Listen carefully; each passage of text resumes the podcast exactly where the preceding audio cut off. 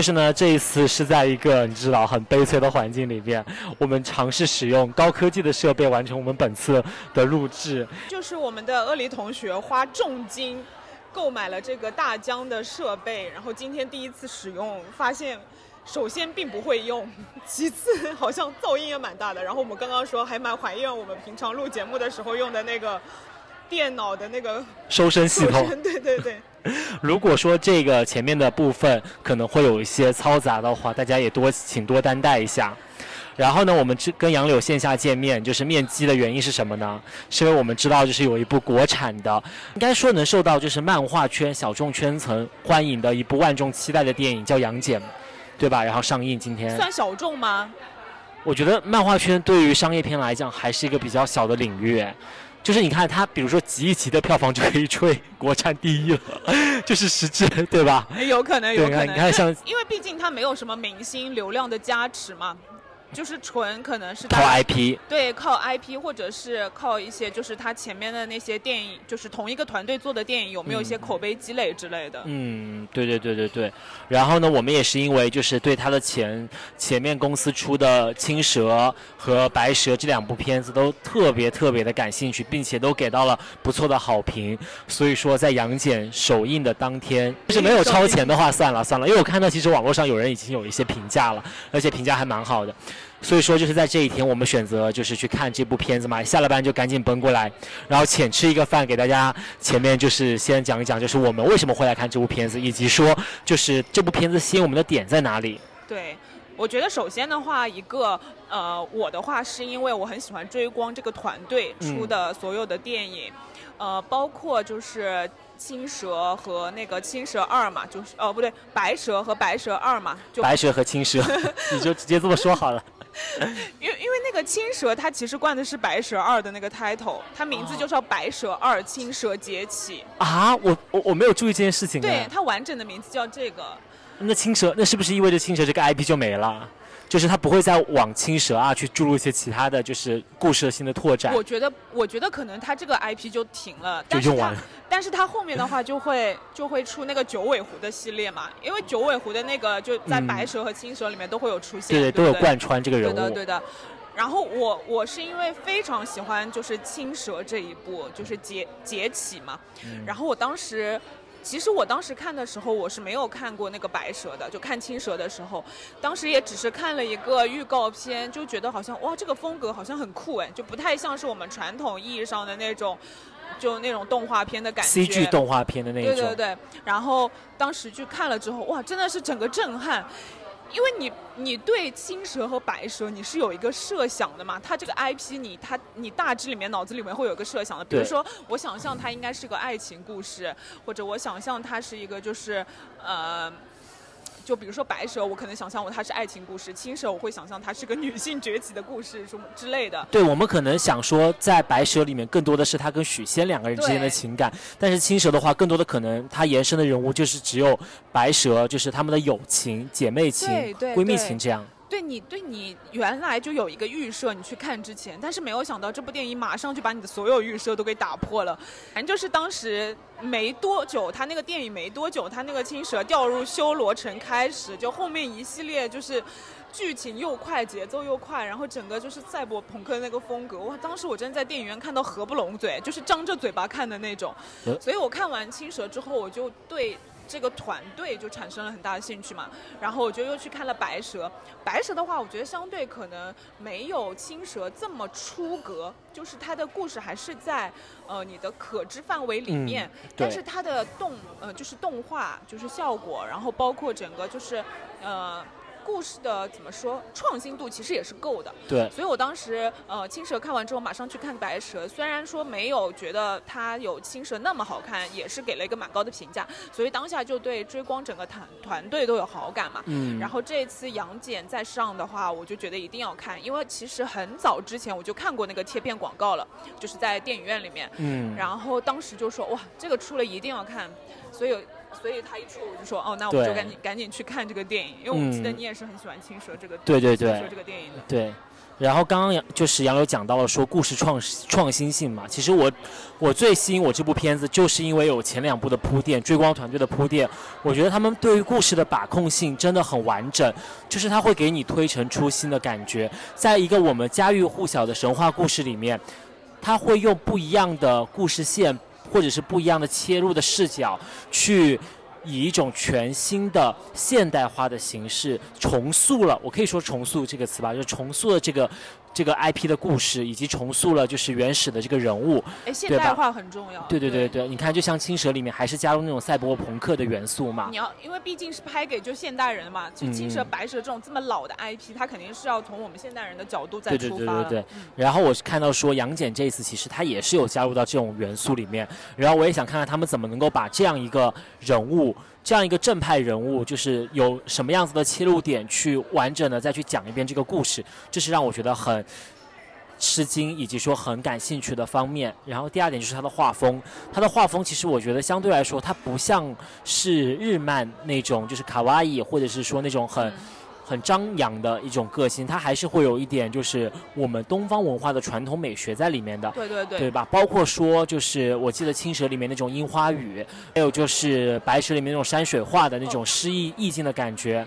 就像很多人会说这个是国风，嗯，对对对对对，就是我觉得它的国风就是延续的很好，这个激起我对于这件这个这个项目的一个兴趣，所以说我也是在第一上映的第一天，我只要看到这个消息，微博上的广告出来，我就在群里面跟你说，结果杨老师也跟我说是，嗯，他也想看这个，然后一拍即合。对我，而且我比较就是对于杨戬有一个期待的是，他的那个。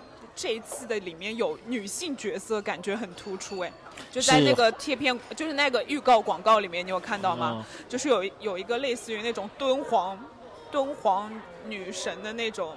里面有一个形象，然后我觉得那个形象真的非常的美，所以我有在期待他跟杨景究竟是一个怎么样的故事。嗯，对，故事性。然后我其实刚刚讲了，想补充一点的就是，我还有对一个人物很期待，就是刚刚杨柳讲的说那个九尾狐嘛，啊对，因为他在追光的前面两部动画片里面都有讲，然后我不知道他会不会就是引入什么时空的概念，也会在这部里面出现，或者是之后会有其他的 IP，他个人的 IP 出现，我不知道。但去做，其实也等于像在做一个宇宙了吧？呃，对对对对对。但是，但是可能它不像那个，就是彩条屋那边，好像是封神宇宙啊，或者什么的，它这个就有点散。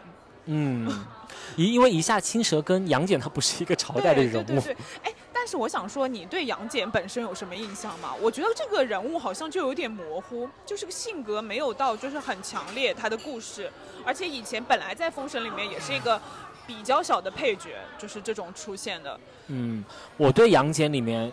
的这个形象的认知，好像也都是说作为边缘人物去出现。他比较出圈的代表作，应该就是那个《宝莲灯》里面，就是三只眼睛，也算是也算哮天犬。就他有很明确的个人的 IP 标识，就是你刚刚说到的第三只眼跟这个哮天犬嘛。但是他可能更多的是作为哪吒的配角，作为孙悟空的配角，作为西游记的配角，或者是说作为封神的配角，来去就是来去描述整个故事。所以我觉得这个人物他本身没有特别鲜明的，就是故事的话，其实发挥起来是比较有可发挥空间的。嗯，我也觉得，就是越模糊的地带，越能够 知道用一些有奇妙的东西把它凹回来。那然后，那我们现在的话，马上就要去看这部电影了。等看完这部电影的话结束之后，我们会马上趁着兴头，可能再会继续录下半节。对对。然后看看到时候我们对于这个期待有没有有没有值回我们的期待，and 值回我们的票价。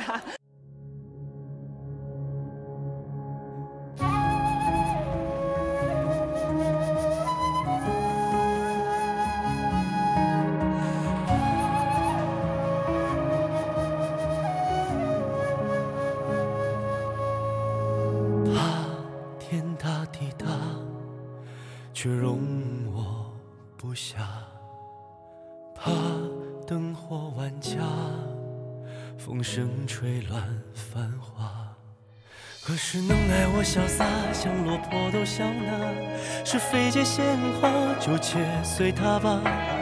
名利都放下，不过是手中的沙，何必牵挂？独自的喜怒悲欢，世俗的褒贬不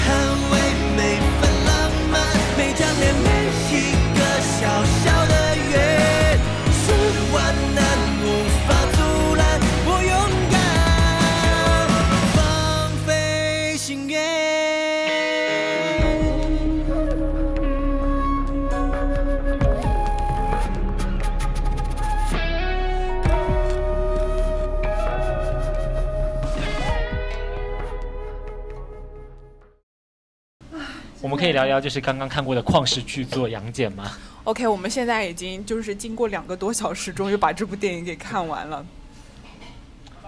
这个这这五这五这五秒钟的沉默是真实的沉默。哎，你知道吗？就是就是刚出电影院，然后上完洗手间下电梯的第一件事情就发一条微博，然后微博的内容叫做“杨戬，你欠我的该用什么来还我我觉得先大家来说一说，就是呃看的感受好了。首先来说说，就是比较你觉得比较喜欢的点是什么？”。嗯，我觉得喜欢的点就是毋庸置疑嘛，追光出品的美术，这个还是我觉得有保障的，包括整个的画风都是我很喜欢的，它是有。就真的是有仙气飘飘的感觉，不管是说三 D 的制作也好，还是画面精细度和表达内容的呈现也好，把中国古典的元素，然后就是很放大了，你知道吗？感觉就是比如说云那些云啊、雾啊、瀑布啊，然后那些动画特效啊做的都很棒，很艳丽，很惊人的美，这一点我还蛮喜欢的。就是毋庸置疑，它美术肯定很好嘛。嗯然后有几个点其实是比较戳我的，一个就是机甲的部分。啊其实它那个呃一开始在那个蓬蓬莱那个地方嘛，它不是开那个他们每个人的驾驶一个飞船一个飞船，它那个画面特别像就是，我不知道你之前有没有看过一个电影叫做《第五元素》。没有哎，就是第五元素是那个吕克贝松的一个科幻片，然后他那个科幻片的男主角，他就是生活在未来嘛，嗯，他有一幕画面跟那个就是开头蓬莱的那个就是天空中全部都停着那个飞船的画面非常像。然后，但是他们是就是车嘛，就是因为是未来，他们就是那个那种什么公交车，然后汽车，然后那种，我当时一下就觉得哇，他因为它是有种很神很神奇的感觉，它用现代的一些东西，比如说什么混元气啊，吧？对对对就是等于是我们的汽油或者什么，对，但是它就是一个只有在前面出现了，后半阶段就消失了的东西。但是它把它放在那个就是类似于像古代的空间里面，嗯就就觉得很神神奇那种感觉。然后包括像就是呃，它不是像那种监狱啊，然后还有还有那个呃就是入狱的那种拍监狱照啊。就是还比如说他长安的那一段嘛，嗯。就其实其实他那个呃呃九四是宛罗跳舞的那个地方，巫山神女直接说她的大名叫她巫巫山神女。神女，就是她跳舞的地方，实际上是那个，就像有点 copy 那个盛唐那种。你看过呃梦华录》，大家可以参考一下。就是你看过《妖猫传》吗？当然看过啊对啊，啊，就是他那个君热之宴的那个感他那个对对觉。对，他那个九四就是那个感觉，但是他又放在一个就是古代的，而且是那种人啊、魔啊、仙啊，全都是混杂的一个空间里嘛。然后它下面全部都是妖魔鬼怪在那个九四里面出现，我觉得那个感觉首先会很怎么说，很有震撼冲击力。嗯，然后其次的话就是呃刚刚说的那个美术的部分嘛。你印象最深刻的就是打斗的场景是哪个？就哦，也不用说打斗吧，就可能说是觉得美术 CG 最牛逼的一段是哪里？我觉得最牛牛逼的反而是后面三十分钟，就是他们原神都幻化出来，那四五个在那边嗯好美啊！就那个是很牛逼。我觉得，我觉得我更喜欢是是就是呃那个魔魔礼青，是叫魔礼青吗？就是那个浑身发青的那个，嗯，对对对，对 他跟那个申公豹打斗的那一段。啊，哇，那一段我觉得真的太牛了，而且因为申公豹他也是那个元神出来，他是幻化成紫色的豹子嘛，然后哇，太酷了。然后跟那个魔礼青他那个法杖每次一升天，然后转圈的那个，嗯，对对对对，对吧？就那那个一碰撞就觉得哇，这一段太牛，就是哎我印象最深刻的一段。可是那个最后那段也有啊，就所有人的法器都已经上天，然后所有人的原神都已经出但你。但你知道为什么就是觉得就是最后一段，我觉得不是很 OK 吗？就是这个就说回到我们都不是很喜欢的一个部分，就是它的故事。因为你想，你最后一段对吧？你打斗起来，你肯定得，比如说有来有往，或故事就是有种揭秘，或者是那种向上推，或者那种感觉。就是我们跟没有还没有看过这部电影的听众朋友们说一下哈，就是这部电影呢，它的美术做的有多流畅，它的剧情就有多卡壳。就是我们两个目前就是看下来两个小时之后的观感。它不是说卡壳，是虚无。嗯，就是我们刚刚描述的前面段后，就是前面那部分出现的东西，在后面好像压根儿就不存在。就比如说他这个故事，呃，最主要的几个点，应该是首先说，呃，十二年前到底发生了什么，对对吧？然后还有一个就是他的呃老师实际上是欺骗了他，对其实这个应该也是一个重点。然后还有的话就是最后应该说是怎么去呃救他母亲。呃，或者是，或者说应该把连贯起来，就是他们家族的整个故事揭秘嘛，就是他的母亲和就是他的就是杨戬的母亲和杨戬的妹妹，就等于说是这个家族它是有一个嗯魔咒还是什么，就是在身上的使命呃使命使命对，在身上的，就等于说这三个点应该是整个故事的嗯核心，就是嗯你需要去用剧情或者是什么去把这三个点给一一就向观众说明吧。但是它没有一个点是用剧情推的，就是所有东西都用嘴巴说的。嗯，最大的秘密，或者是说最有前最应该有前因后果和矛盾对立的地方呢，它完全完全的没有讲清楚。就是看完之后呢，我整个人还是一头的雾水。我们整部电影就是人物的从前到后的对比，肯定是因为这件事情产生的。但是这件事情呢，就是发生的也是糊里糊涂，结束的也是糊里糊涂。最关键是这件事情发生的意义也是糊里糊涂，直到我们最后故事结束了，我们也不懂。他为什么要去劈山？他劈出了山能干啥？然后两次劈山都是这样子的，意义是什么？首先我有点不懂，我不知道您看懂没有，就是比如说他师傅说，呃，就是呃杨戬说你之前这么悉心栽培我是为了让我去劈桃山，为什么要去劈桃山？不知道，不知道。就是 杨戬自己去劈桃山就算了，因为他母亲压在下面嘛。他师傅让他去劈桃山的意义是什么？不知道。就不懂。呃，而且我还不懂的是，你知道接下来他说什么话呢？就是你让我去，就是为了什么什么让我去劈桃山，然后后面又说了，你为了不让沉香去劈山，然后你才不教他法术。如果你你真的有这么恶毒的话，为什么开始的时候就不把沉香干掉呢？就是这明明是个宿命的内容，那个已经让他长这么大了，已经让他已经有劈山的能力了，然后才要开始去管束他，然后还把他的就是二师兄嘛，就一直放在那里，意义是什么呢？是什么呢？是什么呢？救活他，复活他。你有这个能力吧，你也没有去做；你没有这个能力吧，你又放那里。就每一个人的就是每一个动机都很不明。再比如说他那个就是母亲的好朋友好了，姐妹，姐妹，他为什么要杀掉师就是那个沉香的师傅和申公豹啊？我也真的不懂哎。就比如说，就比如说，他说我想让沉香去劈山救母，对吧？那你跟沉香说喽，你就跟沉香说你你去劈山救母，沉香不是很愿意的吗？他为什么要把他师傅杀掉？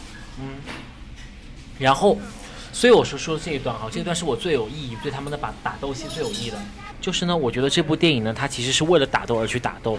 就说一开始他们在那个在哪，在岐山吧，是岐山吧，骊山呢？骊山，他们在骊山的那一段戏，他们先是讲了一些故事的，就是呃背景嘛，然后同时交代了就是一些故事发生的。我说吧，就所有东西都是嘴巴说的。对 对对，就十二年前出生了，发生了什么，全部就哔哩吧啦几句话就说过去了那了。那也没有关系哈，这个也没有关系。你说你过，你说归你说，好不好？就三言两语、轻描淡写就这么解释清楚了，就这么两句话的事情，你说明白了。然后突然一言不合又打起来了，然后打起来之后呢，又暂停了两下，又开始在说一些真相，又打起来了，打着打着人又不见了。然后你看，就是那个巫山神女，她又突然打着打着消失了。她去哪了？可能大概率大家也知道，可能是去华山了，对吧？就是你不打的话，你怎么体现美术呢？他就是为了这个来，就是打，你知对对道吗？对对对，然后呢，然后接下来呢，就是杨戬带着他的侄子沉香，又千里迢迢的去到了外甥，啊外甥外甥去到了华山，然后整个过程当中也不知道是为啥，就是非要就是教他一些有的没的，凌波微步还是什么，然后意义又是什么呢？有在最后有用到吗？不是，他是想可能表现就是呃他们之间关系的那个救职之爱，对对对对，就是 救生之爱。哎，我揣测追光是不是老想卖腐啊？就是就是前面想卖就是青蛇和白蛇，然后这次想卖那个杨戬和沉香。不敢想象。就是他 Never，他可能通过这一段来体现他们就是舅舅和外甥两个人情感的突飞猛进吧。对啊，他突然接到舅舅，我也觉得很莫名其妙。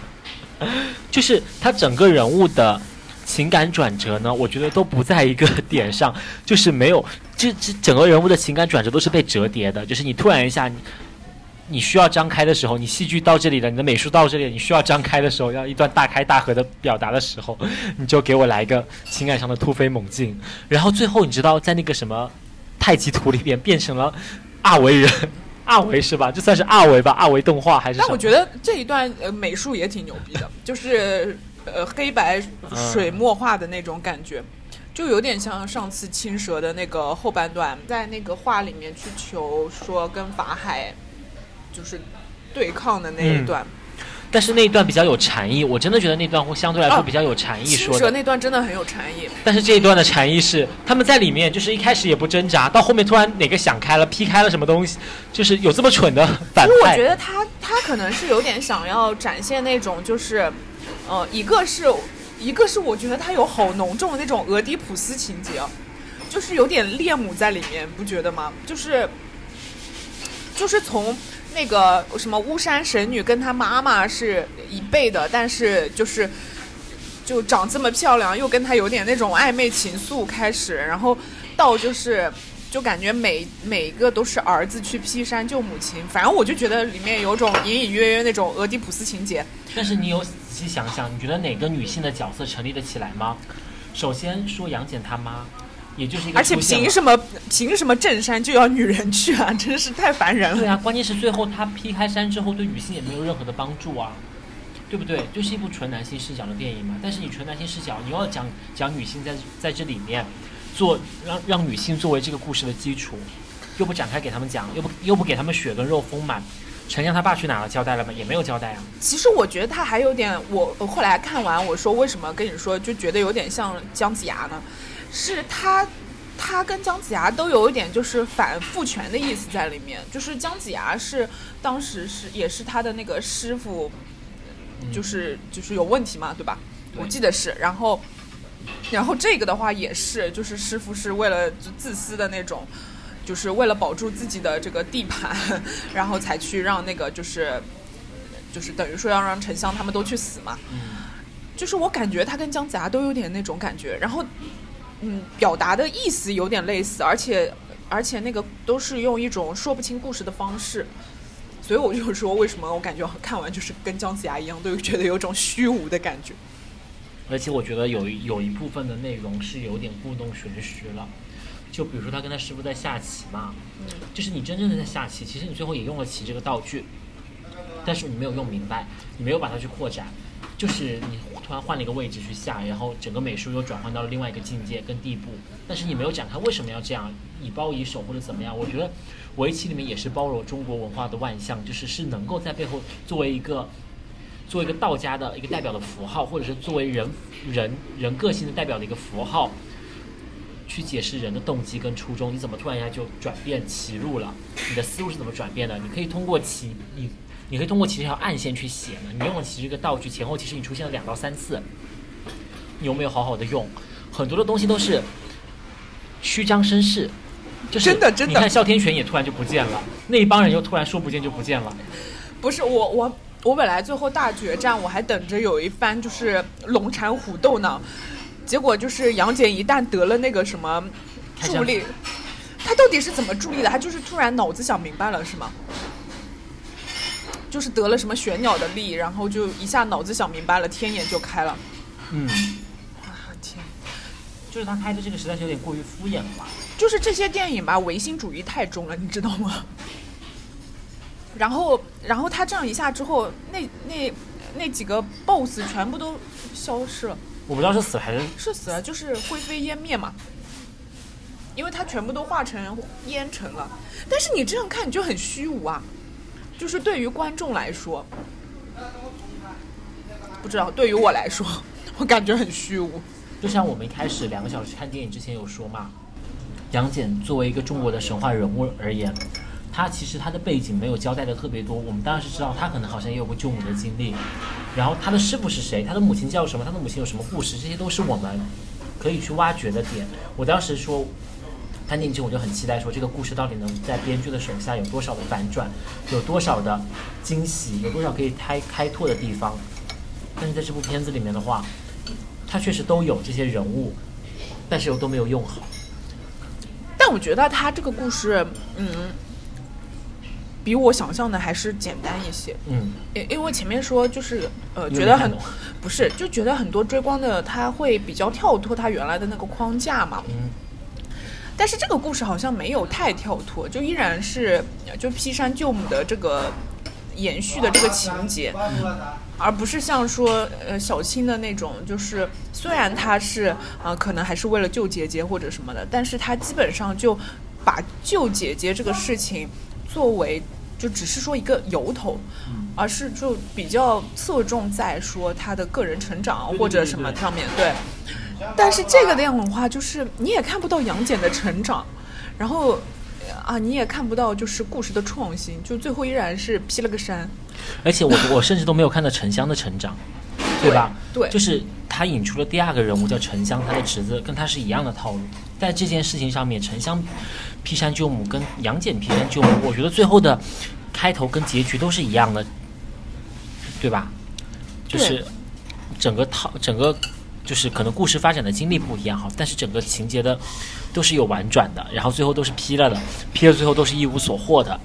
然后呢，杨戬还是过了十二年之后，至少我们看到他的这个人物就是有有怎么样一个转变。沉香是完全都没有，就是他这这一代应该说是下一步的希望或者怎么样，下一代的希望，你至少起码跟杨戬有点对比吧。而且而且就是杨戬这个身上你都感受不到那种，因为照理说，你看他外面的人都传都传的是说是他把那个妹妹压在那个呃华山底下，对吧？然后就是等于说他是一个有点像背负那种冤屈的人，对吧？你也感受不到那种压力或者什么，然后你碰到你侄子，也没有什么复杂的情感，嗯，然后你在后续里面，反正就反正我就是觉得看不到这个人物的变化和成长的感觉。对，然后然后更不要说沉香了，沉香就琢磨也不好，就是他怎么认识的？就是巫山神女，他怎么跟申公豹有革命友谊，然后再怎么样，就是从各种各样子的事件里面获得了什么样子的提升。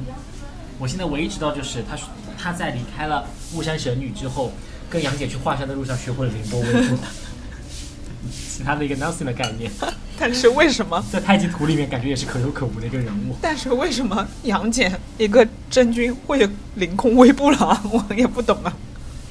因为神力被封印了。反正就觉得，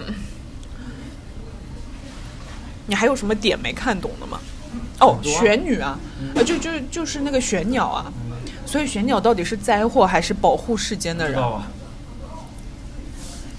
每次都说什么玄鸟出来就会有灾祸什么的，你记不记得劈山救母完之后，巫山神女还说了一句“玄鸟降世就是天下大祸”，类似于对呀、这种概对啊、然后然后后面最后的时候，那个呃他妈又说我要跟玄鸟一起去守护这个世间，嗯，可能玄鸟有精神分裂吧。就就搞不太懂。而且我而且我一直想吐槽，就你那个洞啊那么破，毁灭就毁灭了吧，就那个什么什么洞啊，师傅的那个洞，金坛洞啊，还是什么之类的。金金坛洞好像是，就那个洞这么破，里面就没住几个人，倒了就倒了吧，塌了就塌了吧。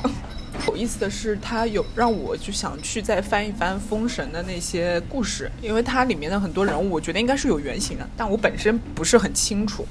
就比如什么魔家兄弟什么的，魔家兄弟不就是魑魅魍魉吗？就是那个四大天王。魔家兄弟不就四大天王吗？有撑伞的，有弹琵琶的。你不知道吗？四大天王，李靖旁边的李靖跟四大天王嘛。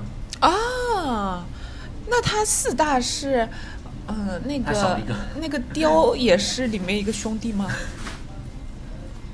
啊 因为一直只有三个人，就还有一个雕是 雕是在下一步吧。哦。那这么说的，就是他有接下来的继续这个封神的宇宙，对，他叫星神榜，好像是。但他为什么要跟彩条屋对打封神宇宙啊？彩条屋上一部的封神宇宙是姜子牙，姜子牙上一部是什么？哪吒呀，那哪吒做的还蛮好的，姜子牙在我这里也是故事不行。对，但是在我这里评分是比那个要高的。杨戬的话呢，我真的脑海里闪过的就只有美术真好。啊，有有一说一，美术是真好，嗯我觉得要比青蛇更好。嗯嗯嗯，整个都是，就是我有觉得他开始，其实他们是在仙界嘛，对吧？是可以这么理解吧？在仙界里面做了很多很精妙的东西，最后都没有用上。就是包括那个他们类似于穿梭时空一样嘛，那几个环层层的相叠，你是不是又要说为什么要凌空微步，直接穿梭过去就可以？嗯，知道也是不是不行，它但它可能有限定的条件，我可以理解哈。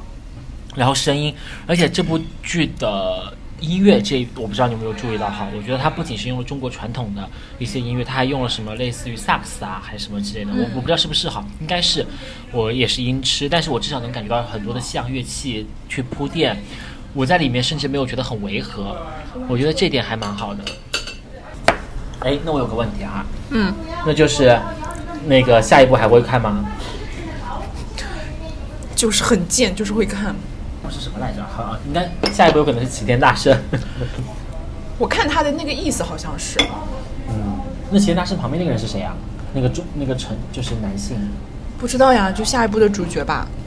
哎，那比如说他那里面说书的那个猴子是什么东西啊？六耳猕猴，唉，那他没有那个小青的宇宙就结束了吗？不知道啊。因为我一直等着那个九尾狐，九尾狐呢对啊没有。哎，这真的是看完只感觉虚无。哎，但你有的时候会不会觉得，就是说我们不要对一个电影这么苛刻？就是像这种动画电影，你既要求它就是美术 CG 非常的牛逼，然后又要求它剧情上面也很流畅，然后也很也很棒，就跟那些剧情片一样，是不是是不是有点太苛刻了？